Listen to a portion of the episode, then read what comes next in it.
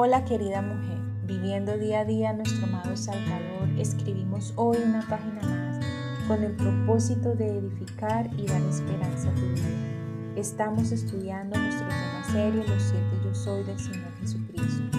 Ayer vimos yo soy la puerta, hoy nos corresponde yo soy el buen pastor. Y esta reflexión se titula, ¿te sientes desamparada? Yo creo que todas nos hemos sentido así. Y aunque hoy en día la mujer haya alcanzado su independencia y un reconocimiento social digno de su género, no la hace inmune a tal sentimiento. Tarde o temprano se verá expuesta a eso. Es por lo que el Señor Jesucristo declaró que Él era, es y seguirá siendo el buen pastor. Y como es el buen pastor, tiene su rebaño al cual pastorear. Y es por eso que nos ha comparado con esas ovejas porque Él ve similitud esos animalitos y nosotros. Pero ¿cómo son ellos? En primer lugar, las ovejas son tontas por naturaleza. En ellas no hay nada especial que las haga sobresalir de los otros animalitos. En segundo, las ovejas son indefensas. Ellas no se pueden defender por sí solas, por ende necesitan de un pastor. No son veloces ni siquiera para poder correr Tercero, las ovejas se les llama por su nombre. En el Medio Oriente, cada oveja tiene su nombre. Y es muy cierto también que las ovejas reconocen la voz de su pastor como el pastor de su oveja. Cuarto, la oveja no tiene buena visión, por lo que necesita de un cuidado muy dedicado y cercano para no alejarse del rebaño torpemente. Juan 9:25 nos dice que nosotros estábamos ciegos en el pecado. Así nos pueden comparar con ovejas. No vemos bien, no somos capaces de ver esa parte del pecado y esa parte espiritual. Por último y quinto, la oveja se puede perder. Es una falta de inteligencia.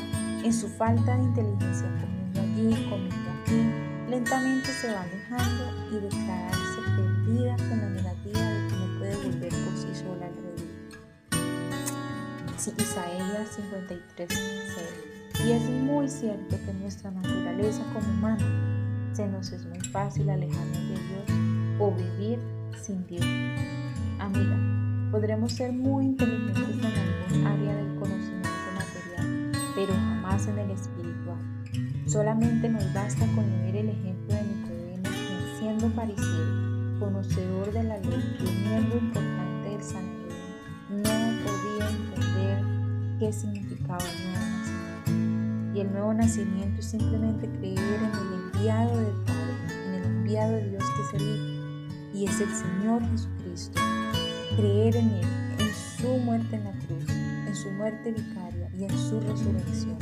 Seguirlo y vivir para Él. Ese es el nuevo nacimiento. Es por eso hoy, querida mujer, que te quiero dar a conocer a nuestro amado Señor y también te quiero regalar ese salmo tan precioso que es el Salmo 23 y te lo quiero regalar ahora. Salmo de David. Jehová es mi pastor, nada me faltará.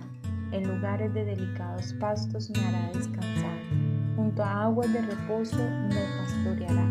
Confortará mi alma, me guiará por sendas de justicia por amor de su nombre.